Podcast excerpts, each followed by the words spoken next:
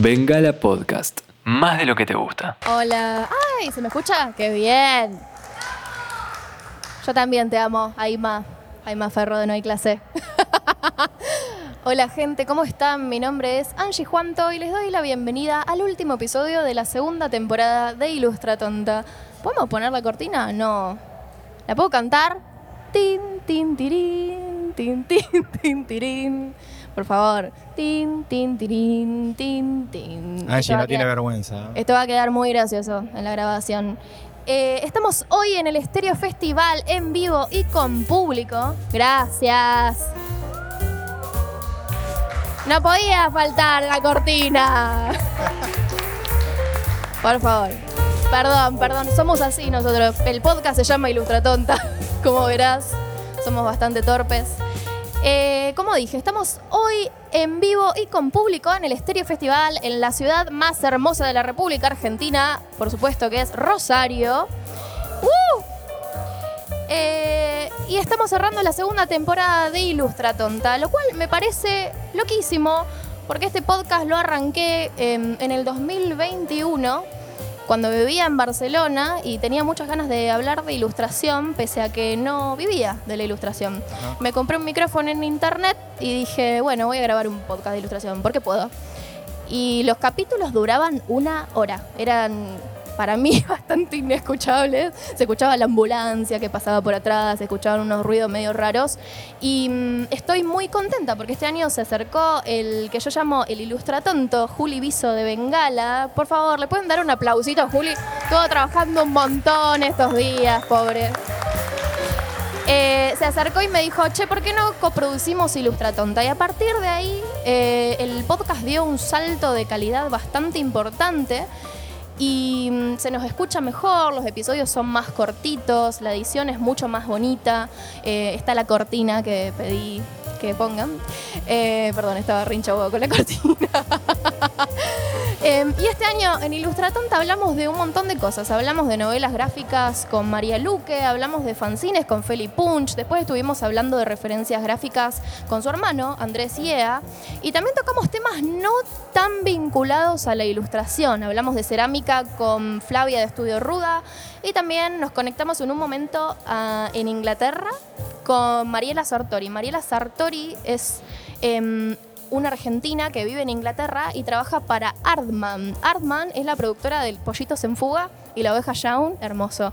Y lo que hace ella es em, hacer los muñequitos Ajá. para... hace los muñequitos para las películas de stop motion. Stop o sea, un trabajo, una locura. Divino. Divino, hermoso. ¿A vos te gustarían los muñequitos? A que mí me te- encantaría tener algo de lo mío hecho con stop motion, imagínate. Eh, Mariela, Mariela va a escuchar este episodio, así que ya sabe. Mirá, ahí crossover de Hola. trabajo. Este, mm, así que bueno, hoy estamos con Decur y vamos a hablar sobre dibujar. Hola Decur, bienvenido a Ilustra ¿Cómo estás. Angie? Bueno, gracias por la, por la invitación. Ya hacía muchísimo que no daba una, una entrevista, una nota, pero porque no me llamaban de ningún lado. Eh, Y menos con la pandemia, así que es verdad. bien, bien, muy bien. Bueno, Feliz. Ay, qué bueno que estés feliz, me alegra mucho tenerte acá posta. Eh, hoy vamos a hablar sobre un tema que nos puede interpelar bastante a todos. Hoy vamos a hablar sobre dibujar.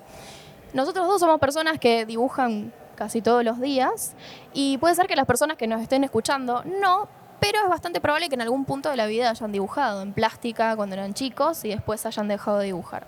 Eh, hoy vamos a aprovechar que tenemos una pantalla y que vos me mandaste tu biografía ilustrada, que me parece muy interesante porque habla, con, habla un poco de tu historia vinculada con el dibujo. En realidad, esa, esa eh, biografía ilustrada la hice para el público de, de- de Nueva York porque mm, me parecía mucho más divertido y lindo que lo pueden tener como, como apunte ¿no? para el día de mañana si quieran contar su historia. Una forma mucho más divertida de, de leerlo, ¿no? que, Claro. que fuera un texto. Mm. Entonces se me ocurrió hacerla a modo de historieta, que es, es un, método de lenguaje que me gusta mucho, y, y me parecía que estaba bien mostrarlo en, en- en- en Nueva York de esa manera, para la gente que no me conocía. Claro. Lo podemos poner. Esta es la parte que se edita. Pero bueno, podcast en vivo. Esto no sale. No, o por ahí sí, porque a veces para- agarramos como pedacitos de, de las cosas que no tendrían que salir en el capítulo y las ponemos al final. ahí está, ¡wujú! Se ve espectacular. bueno, no sé si se ve. Mm. Quiero, bueno, no importa, vamos a pasar eso. Quiero que me cuentes quién sos, qué haces, a qué te dedicas. Eh, bueno, yo me dedico a dibujar desde 2009, después de una, de una gran depresión que tuve, de no saber qué hacer con mi vida. En esa tendría que resumir un montón, voy a tratar de hacerlo. Bien. Pero dibujo desde muy, desde muy chiquito, como método de, de- de expresión y de lenguaje. ¿no? Mi familia siempre me apoyó, siempre le gustaba lo que, lo que yo hacía, de hecho eh, lo colgaba con chinches en, en la pared del- de, de casa y siempre que pasaba gente me decía, no, eso lo hizo Guillermo, qué bueno, qué lindo, y a mí me, me- me daba como, como mi ego y yo mismo me sentía muy, muy bien, ¿viste? Era una, Claro. una sensación muy linda. Con el tiempo... eh, cuando empezás la escuela y empezás los primeros trabajos, empezás como a abandonar un poco eso. Lo haces cuando te gusta una chica o cuando para hacer reír a tus amigos. Y después te das cuenta que no podés vivir de eso, por lo menos que fue lo que me pasó a mí Claro. especialmente. Entonces, bueno, empecé a, hacer, a estudiar cualquier otra cosa y no, no funcionó, porque de hecho iba a esos lugares a, a dibujar, a dibujar a los profesores.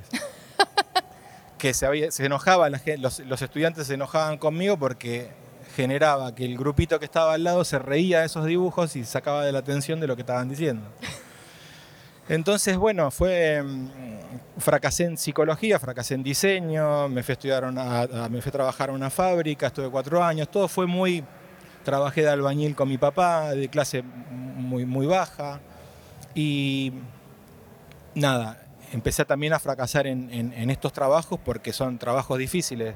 Eh, en General Motors estaba poniendo, capaz que por ahí pueden llegar a pasar algunas imágenes, eh, ponía las puertas de los autos, entonces me lastimé las dos manos, me lastimé la columna.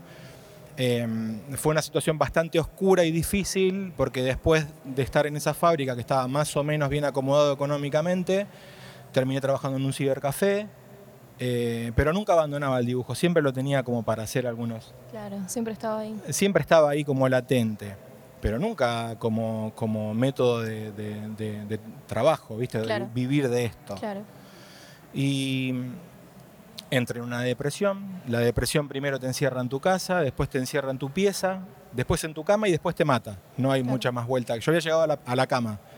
De todas maneras salía a trabajar y volvía. Pero cuando volvía me, me acostaba y no quería saber más nada. No, Claro. no quería ni siquiera vivir al otro día. No tenía los huevos para, para quitarme la vida. Entonces me acostaba y decía, bueno, espero no levantarme mañana. Te lo juro que me pasaba eso. Y, y estando en esa situación y haciendo zapping y mirando boludeces en la televisión, engancho justo una, una entrevista de Liniers y me voló la cabeza. No solamente el, el dibujo que él hacía, sino la vida que él llevaba. Y dije, quiero eso, quiero todo eso. Y me acuerdo de levantarme de la cama, abrir la, la sábana, ponerme en la computadora a buscar quién es Liniers, todas sus cosas y me vine de Arroyo Seco, que es donde vivo acá, y me- compré tres libros, que era lo que me daba el límite de la tarjeta, y, y me compré los libros de, de, de Liniers. Y desde ahí eh, no, no dejé de dibujar nunca. Eh, fue espectacular y, y hermoso porque cuando entras en depresión se te corta el habla, no te puedes Mm. comunicar con nadie, es muy difícil, y me empecé a comunicar a través del dibujo. Lo difícil también después fue que en 2009 empecé a publicar en un blog y en 2010 ya estaba firmando contrato con Daniel Divisky en Ediciones de la Flor y no podía hablar yo, entonces me costó un huevo decirle todo lo que sentía, pero esa gente es grosa y, y- y lee el dibujo. Claro. Entonces al, al leer tu emoción, dice, cállate, Guilla, no hace falta que, que digas nada. Así que después todo fue muy lindo, todo lo que pasó. Sí. Vos sabés que tengo un recuerdo muy, em, como muy presente. em, no sé si alguna vez te lo dije, pero yo cuando empecé a dibujar, vos eras uno de mis referentes. Y una vez las chicas del Festival Furioso organizaron un taller que dictabas vos. Yo me acuerdo que subí en el ascensor con vos y no sabía que vos eras vos. Porque algo que pasa cuando dibujás es que no mostrás mucho tu cara, entonces la gente no sabe. Pasa, sí, sí, sí. Y mm, tengo el recuerdo que vos tenías una libreta de, de dibujo, creo de un viaje que habías hecho. Nunca me había pasado esto en la vida. Yo había vi- veía los dibujos esos y me dieron muchas ganas de llorar, pero porque me emocionaron mucho y, y nada, como esto que, que me contás me, me- me hace pensar en esto. cómo- es increíble la, la emoción, como la, La conexión, ¿no? la conexión Bueno, eso es- emocional que tiene tu Claro, trabajo. eso, eso es lo hermoso de lo, lo que decís, es perfecto. Mm. Es lo mismo que mirar un, un cuadro de Van Gogh. Sí. Vos ves en un segundo lo que el tipo sufrió, luchó. Hay, hay pinturas que están sin terminar porque no tenía plata para comprar el, el- el color que necesitaba. Y todo eso se comunica así, Sí. que, que es diferente a la música. Que la música, bueno, ni hablar. Pero Claro. la música necesitas un, algo para pasarla, eh, o alguien que la cante, un tiempo. eh, la imagen es tac, ¿viste? Sí. Entonces, sí, es- eh, a mí me pasa con, con- con novelistas gráficos que me gustan mucho, como Brett Evans o Mark Torizas, que lo abro y también, ¿viste? Me, me emociona y por ahí el personaje no está diciendo nada. No hay globo de comunicación, es solamente el personaje y ya te genera algo, ¿viste? Entonces, es una, una manera que ambos tenemos de, de comunicar muy, muy linda, muy linda. Me encanta. Eh, y esto que vos mencionaste de que viste lo de Liniers y como que te, te cebaste y empezaste a dibujar. Hoy en día vos sos amigo de Liniers. Sí, sí, sí. No, no sé si la, la palabra amigo es, Mm, ¿viste? Es un montón a veces. Y es un montón, porque por ejemplo, si tengo un problema no lo llamo a él. bueno, ¿viste? claro, claro. Y él tampoco me llama a mí. Pero, pero sí, por ejemplo, nos, nos pasamos muchas fotos de, de nuestra familia, de lo que están haciendo.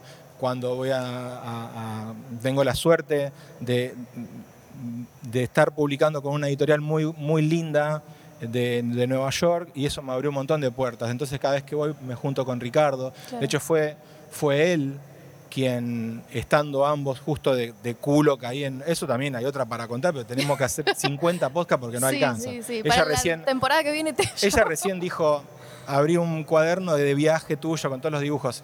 Y lo que me pasó como, como dibujante es que una mujer me dijo, eh, quiero que viajes por toda Argentina con mi empresa y que te vayas a Nueva York eh, el tiempo que vos quieras, el, el mes que vos quieras. a Así, dibujar. de una.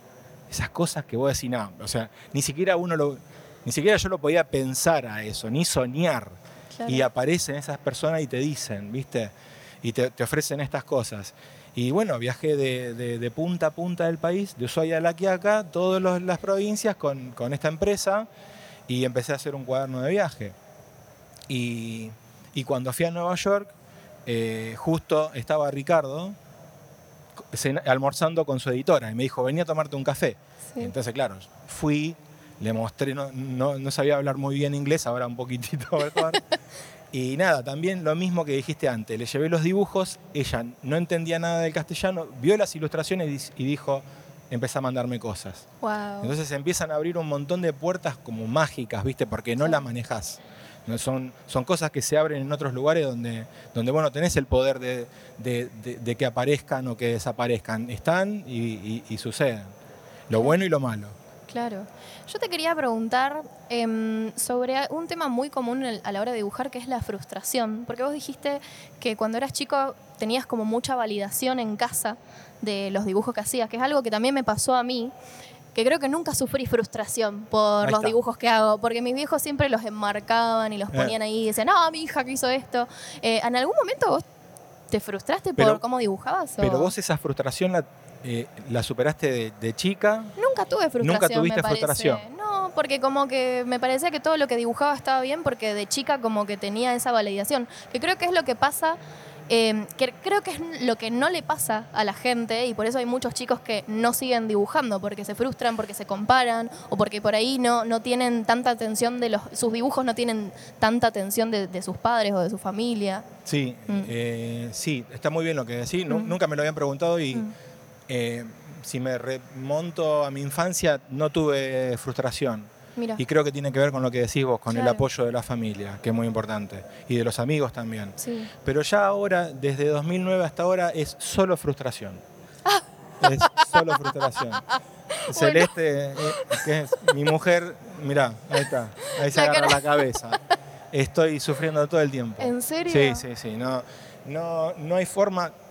A veces cuando termino de, de ver algo y digo, me gusta, me siento contento, eh, hago chistes, estoy de buen humor, estoy Mm. positivo, que no, es, que no es muy común en mí, y, y me siento bien. Y pasan tres días y ya dije, es una cagada de eso. ¿Me entendés? Y se lo dije a Liniers, le dije, ¿qué hago con esto que me está pasando? Y me dice, boludo, no miré lo que ya hiciste, ya está. ¿Viste? Como, Claro, soltar. me- le, digo, le digo, lo que pasa es que miro lo que hice y no me gusta. Y me dice, ¿vos te pensás que, que Fito y Charlie vuelven a escuchar sus propios temas que ya hicieron? O sea, siguen para adelante. claro. Pero me cuesta, me cuesta. Ahora soy muy hincha pelota con, con el tema de los detalles. Todavía sigo, sigo viendo qué color va a tener Pedro, eh, el color del pañuelo. eh, me fijo en tantas cuestiones que, que me frustran, pero creo que, que esa frustración me ha llevado a, a estos lugares. Creo Claro. que evitarla, como todo, ¿no? Si, si querés empezar a tocar la guitarra, mm, es imposible. A ver, sería un problema si empezás a tocar la guitarra y decir, la- los tres, tres primeras veces que tocás, decir, che, me- soy bueno, me gusta esto. Y me- en tres días de decís. guitarra, me- o sea, yo, yo la tomo la, la frustración como, como, una, como otra herramienta, creo que la herramienta eh, fundamental en lo mío. Ahora, no quiero que nadie esté en mi cuerpo, porque la verdad que no es muy, no es muy agradable. Yo veo otra gente que se divierte mucho y a mí eso me cuesta un montón porque analizo mucho todo. Claro, No he llegado todavía a la etapa de, de soltarme demasiado. claro. Es así. Pero te repito, me ha, me ha llevado a, a lugares muy lindos, ¿me entendés? Sí, sí. Y, y sigo viendo y analizando eh, cuestiones de técnica, de, de la mancha, de cuánta agua lleva la pintura, y si paso este pincel, y qué pincel, y qué hoja, y estoy todo el tiempo investigando todo eso. Y el problema es que no, no produzco mucho material. Claro, claro. ¿viste? Yo Así siento que igual hay como una presión hoy en día, sobre todo con las redes sociales, no sé si te pasa, de que todos están publicando libros, haciendo dibujos, haciendo el desafío, haciendo esto, haciendo lo otro. Y yo cuando me paro mucho, en este podcast criticamos mucho Instagram. Me- Después yo comunico todo por Instagram. me hago el influencer, me grabo, le hablo a cámara. bien. eh, pero me pasa mucho esto que siento que hoy en día los artistas, los dibujantes, como que tenemos que producir todo el tiempo. Por ahí no está mal que todo tenga como su proceso lento, como tomarse el tiempo para un proyecto. Y viste, si haces, si haces todo, hay gente que lo hace y lo hace muy bien. A mí no me sale. Si No, yo tuviese, de hecho, eh, di un taller en toda la pandemia y, y me costó hacerlo. Porque una cosa es poder dibujar y otra cosa es, es- expresar cómo hacer todas las técnicas, de qué manera, qué movimiento, todo lo hice lo mejor que pude. Pero me di cuenta de que no era un disfrute, era otra vez otra presión más. Eh, pero siempre yo me mando a la, a- a la presión.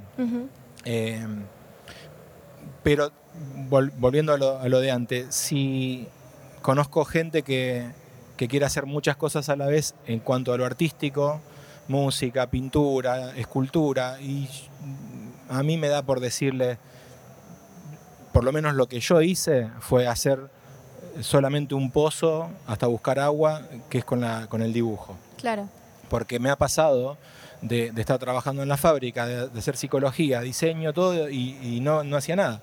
Ya tenía veintipico de años, 25, 26 años, y no llegaba a ningún lado mi vida. Recién empezó a pasar algo cuando empecé a, a darle mucho, mucho a un, a un solo instrumento, por decirle Claro. algo. ¿entendés? Entonces, yo puedo comentar lo que me pasó a- a en mi vida, pero hay otra gente que lo hace espectacular, ¿viste? sí, sí. Simón Hasselman tiene unos personajes impresionantes que ahora está haciendo animación y él puede, él- ese tipo es una bestia porque no sé cómo hace para estar hablando y dibu- dibuja. Todo Liniers también, que va, con Kevin también. Johansen y dibuja y tira No. los avioncitos. no, y sí. Liniers te da mucha bronca porque por- lo fui a visitar a la casa en Vermont que vive, Sí. ¿viste, ¿viste Heidi con el abuelito? Sí. Bueno, están ahí. Él vive ahí donde está en serio, Heidi. qué lindo. Está con el abuelito, todo. O sea, es, es envi- eh, te da envidia, ¿viste? Sí, Yo se lo digo. Eh, de hecho, estaba nevando, ¿viste? Qué todo mal. hermoso. Y, y le digo, ¿a qué hora te levantás?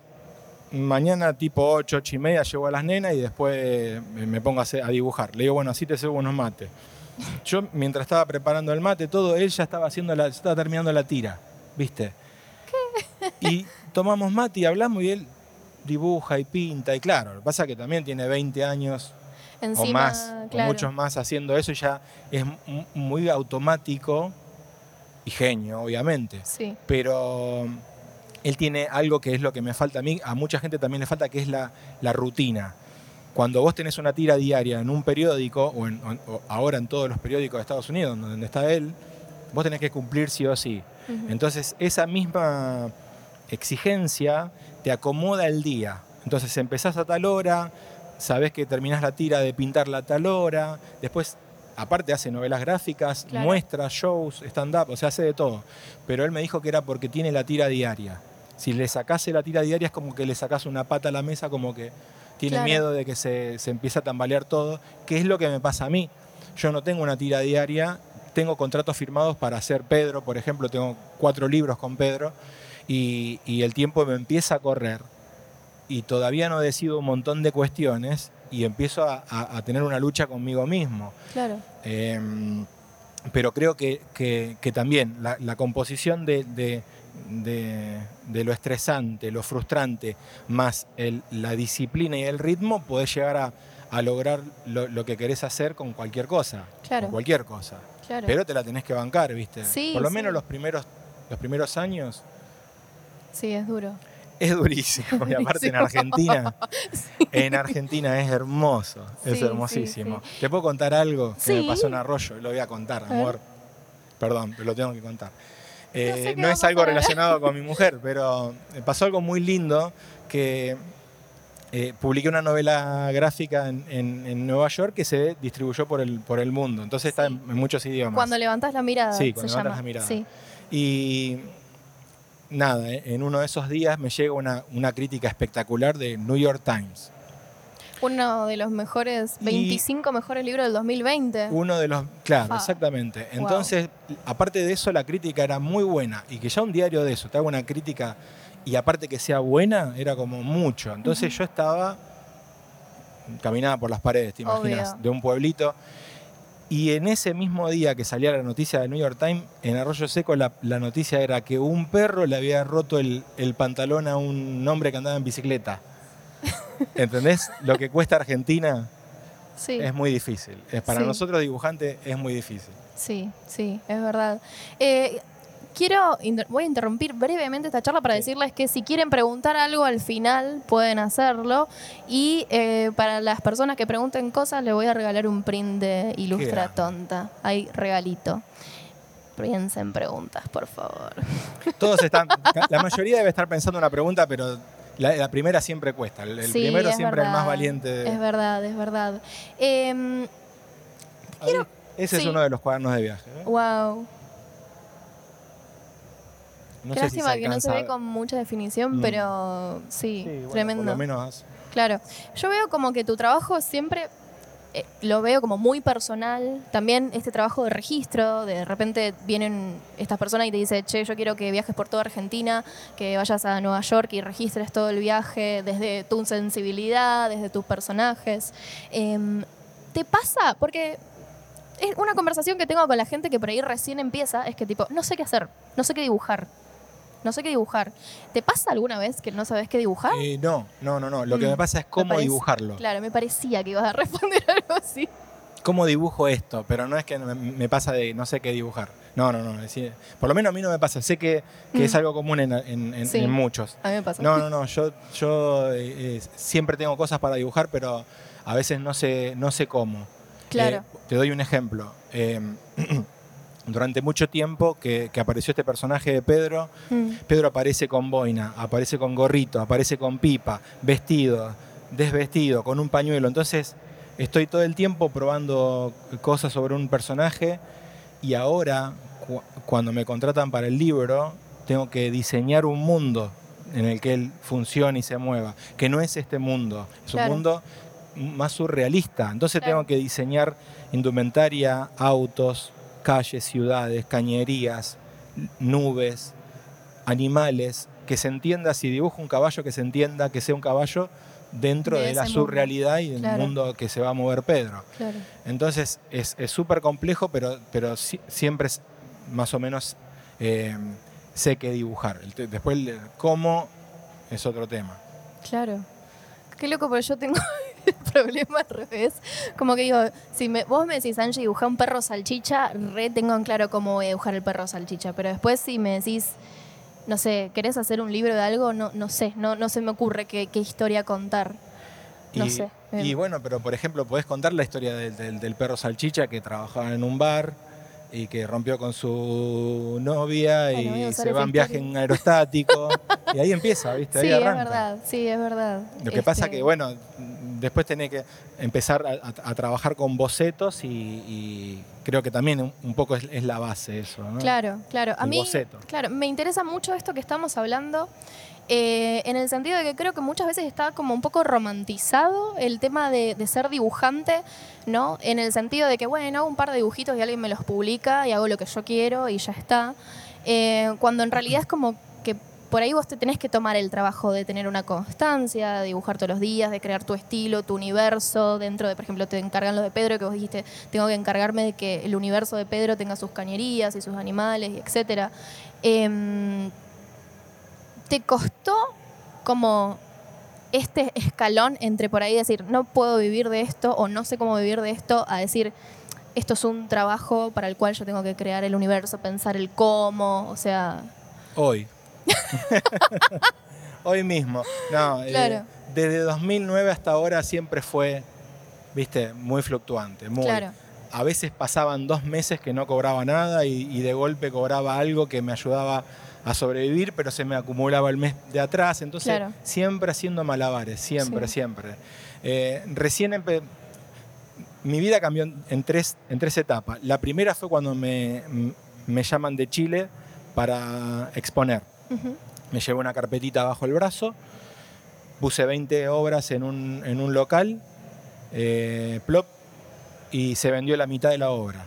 Entonces con esa plata pude recién salir de la casa de mis viejos, me fui a alquilar, me pude comprar la cocina, la mesa, todo. Me equipé la casa y después siempre siguió eso fluctuante, ¿no? Eh, después, bueno, en el medio aparecía eh, esta empresa de turismo que me hace viajar por el mundo y, mm, y cuando empecé a publicar en, en Nueva York, ahí sí te, te cuidan, te cuidan mucho más. claro, Pero porque uno está viviendo acá. Si estuvieses viviendo en Estados Unidos, quizá ese dinero que te pagan no te, no te serviría para tantos meses, ¿me explico? claro, sí, sí, te, Entonces- te reentiendo, sí, sí, Entonces acá te sirve para estar un poco más tranquilo y poder dibujar en paz toda una historia. Pero lo, lo primero fue muy difícil, muy difícil, porque desde la nada, desde la casa de mis viejos, con, con muy pocos recursos económicos, de hecho no tenía para comprar pinceles cuando se me... Pasa algo muy lindo con todo esto, porque a veces la adversidad te genera un estilo, ¿me entendés? ahí va. A mí se me doblaban la punta de los pinceles porque no tenía para, com- para comprar otros y había pinceles que de tanto usarlos se me iban consumiendo y, y- y esa, y, ese consumir el pincel me hizo generar una técnica que quizás no hubiese conocido si no se me gastaba el pincel. Claro. ¿Me entendés? Entonces, ¿cuál es la base acá? La perseverancia y darle para adelante, porque eh, la adversidad siempre está, siempre estaba ahí. Yo la usé como una herramienta y me sirvió muchísimo. Todo lo que le contaba antes de la depresión, de General Motors, del pueblo y de esto, yo lo usé todo a mi favor para, para contar siempre algo lindo. Muy, es muy raro por ahí que encuentren alguna de mis cosas que sea muy, muy negativa. Claro, Para eso ya tengo mi vida y, y- y- y como soy yo. Después en, la- en el dibujo siempre muestro algo que es lo que yo quiero ver, ¿no? Claro. Lo lindo. Entonces Ay, gente que se da un abrazo, gente que sale de picnic. eh, porque bueno, cuando, cuando estaba en depresión necesitaba salir, sé que mi alma necesitaba salir de ahí, me mostraba colores y cosas. Pero yo, lo- yo encuentro todo esto muy, muy fascinante, ¿no? La, la forma de, de poder comunicarse con, con uno mismo, empezando. Sí. Primero por eso. sí, A veces me preguntan, che, ¿y, y para qué público lo haces? La verdad, yo sé que suena mucho- muy cliché, pero yo lo hago para mí a esto. De hecho, cuando, cuando estoy dibujando, no pienso en, en si Pedro es más lindo vestido con un moño que con otra cosa. Pienso Claro. si me gusta a mí. sí, sí, Le muestro a Celeste un montón de cosas, porque Celeste sabe muchísimo de arte. Y le digo, che, ¿te parece bien esto? Me dice, este personaje está muy claro, estaría bueno oscurecerlo, siempre nos comunicamos las cosas, pero me tiene que gustar a mí. Ni siquiera te digo que le tiene que gustar a mi editora. claro, Claro. Mm, Me pasa eso. Te quiero hacer la pregunta final que le hago a todo el mundo. Creo que podríamos estar hablando tres horas nosotros, pero no tenemos tanto tiempo hoy. Igual, prim- primero, ¿querés venir a la tercera temporada a grabar un capítulo de tres horas? No, no te entendí lo último. Si querés venir a la tercera temporada de Ilustra Tonta, ¿te Por interesa? supuesto, Y sí, sí. grabamos un buen episodio de tres horas. Eh, y me segundo encanta, es, me encanta porque hay mucho para hablar. ¿qué le dirías a alguien que no se anima a dibujar y tiene muchas ganas pero no se anima a dibujar? ¿Qué le dirías para que se anime? Y es, es que ahí creo que lo que estás diciendo, eh, si tiene mucha gana de, lo haces, Ahí va. ¿viste? Eh, aparte otra cosa, hoy en día todo el material que necesitas está en, está en el celular, lo tenés al alcance, no, ¿viste? Eh, todo, absolutamente todo. Si tenés gana, entiendo por dónde va. Sí, sí. Eh, hay una cosa que, por ejemplo, decía Cortázar, que él cuando empezó a escribir, empezó a firmar sus escritos como Julio, eh, Julio Denis, porque le daba un poco de, de- de- como de, de pudor o de, mantener un poco ale- alejado de, de su nombre verdadero para ir probando, ¿no? No estoy diciendo que con esto se pongan otro nombre. sí, sí. Se puede, lo pueden hacer, lo pueden hacer tranquilamente. De hecho, yo toda mi, mi vida firmé como Temo, por Guillermo Guitemo, no me salía de chiquitito, me, me quedó Temo. Y, y después, cuando empecé a dibujar ya diciendo en mi vida, me voy a dedicar a esto solamente, voy a buscar un nombre que me identifique y acorté mi apellido, lo, busqué. Pero siempre firmé con otro nombre, pero porque nunca había aparecido de Cur. Claro. Em, pero lo que yo recomiendo es, eh, si tenés ganas no te va a parar nadie, si, si tenés ganas no te para nadie. Eh, material tenés un montón, si no puedes comprar los libros, los descargás, PDF, los mirás. Piratería. No hay excusa como para la información, no hay excusa. Bien. Entonces, si tenés ganas, listo, vas a ir para adelante siempre. Eh, y después mostrarse. Y Claro. sí, hay que mostrarse. Hay gente que no se muestra. Me parece que, qué sé yo, si te querés dedicar a eso, te tenés que mostrar. Claro. Tenés que tener un, un diálogo con tu ego, con tu forma de ser, eh, bancarte las críticas. eh, cuando, por ejemplo, las cosas que me decían cuando arranqué en 2009 era, sos muy Liniers. ¿viste? Te, Claro, sos sí, igual sí, que sí. Liniers. Y sí, sí, era lo, era lo único que estaba mirando. Eh, el registro que yo hacía era absolutamente él. No, me- no me salió otra cosa que Liniers. Y, y con el tiempo fui consumiendo un montón de otros dibujantes eh, que te van enriqueciendo, ¿viste? Con, Sí. lo que, con lo que sos, con tu cultura musical, de lo que viviste de pibe.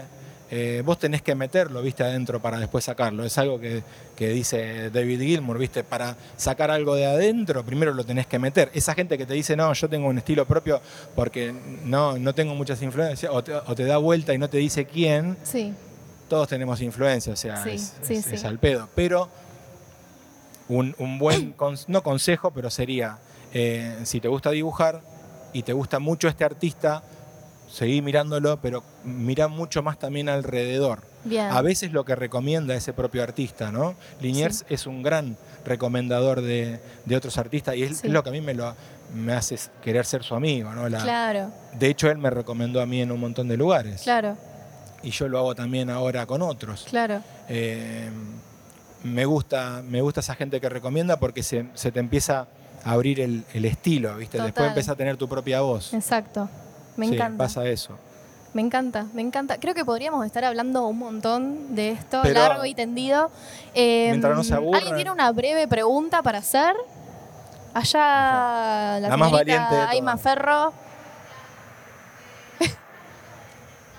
bueno. Sí, se escucha.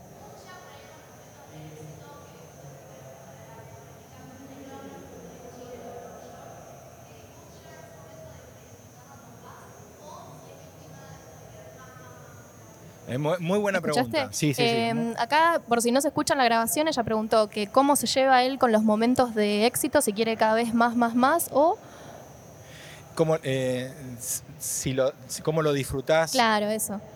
Eh, es una muy buena pregunta. Eh, Yo soy muy, muy egoísta con, con mi propio dibujo. Entonces, cuando recibo algo bueno, cuando recibo algo malo, como que me da, me da lo mismo. Con, me estoy refiriendo a los, a los comentarios, por ejemplo. Los comentarios que hace la gente. Hace poco eh, una, una, tira que, que, que, que, volví a publicar para la gente que se renueva siempre en, en, en, las redes sociales. Era una tira en donde unos personajes, todo sucedía en un rincón de una casa. Y se estaba, había situaciones donde había un nene castigado, una pareja que se abrazaba, un nenito. Eh, y tuvo más de un millón cien mil me gustas y comentarios de todas partes del mundo. Me han llegado a decir cosas muy lindas y me han llegado a decir en inglés que me iban a matar. ¿Me entendés? Entonces a mí eh, todo eso no me, no, me, no me influye y no me hace mal, ni lo bueno ni lo malo. Eh, no sé por qué, será porque he atravesado la depresión, la pérdida de algo de lo que decía acá que no, lo pudimos hablar, pero yo perdí mitad de familia materna, perdón, toda mi familia materna en menos de cinco años y mi vieja un 24 de diciembre. O sea, me han pasado cosas tan fuertes y, y grosas que por ahí si me ponen te voy a matar, me cago de la risa, ¿viste? Si me dicen, qué lindo lo que haces, bueno, gracias, pero no me, eh, eh, no me, la, no me la creo en ese, en ese, en ese mundo del, de- del éxito, ¿no? Claro, Ahí no me la creo. claro. Eh, después, con los premios, está evidente acá un tatuaje que me hizo Celeste de una medalla que me dieron en Nueva York. Esta medalla para mí es muy importante, primero porque, eh, primero porque me encanta el dibujo. Es, un, sí, es una especie de, de- de búfalo pelado, me encanta. Me- primero la, la medalla ya me, ya me encantó porque me la había mostrado una amiga y dije, qué hermosa medalla. Me dice, sí, aparte que es hermosa medalla, es como el premio más importante que te pueden dar en ilustración Claro. de Nueva York, que es la Sociedad de Ilustradores de Claro, 1900, que se la dan esta medalla a una persona en el mundo por, por, por hacer un libro. Entonces, cuando eso sucedió, no lo pude evitar. Ahí no pude tomarlo como muy tranquilo y decir, ah, sí, bueno, muchas gracias. No. Salté del escritorio, Celeste estaba tatuando y le digo, amor. Y ella, no sé cómo hizo para mantener el, el pulso en, en la flor que estaba haciendo, porque yo la, la desconcentré totalmente y no me importó nada.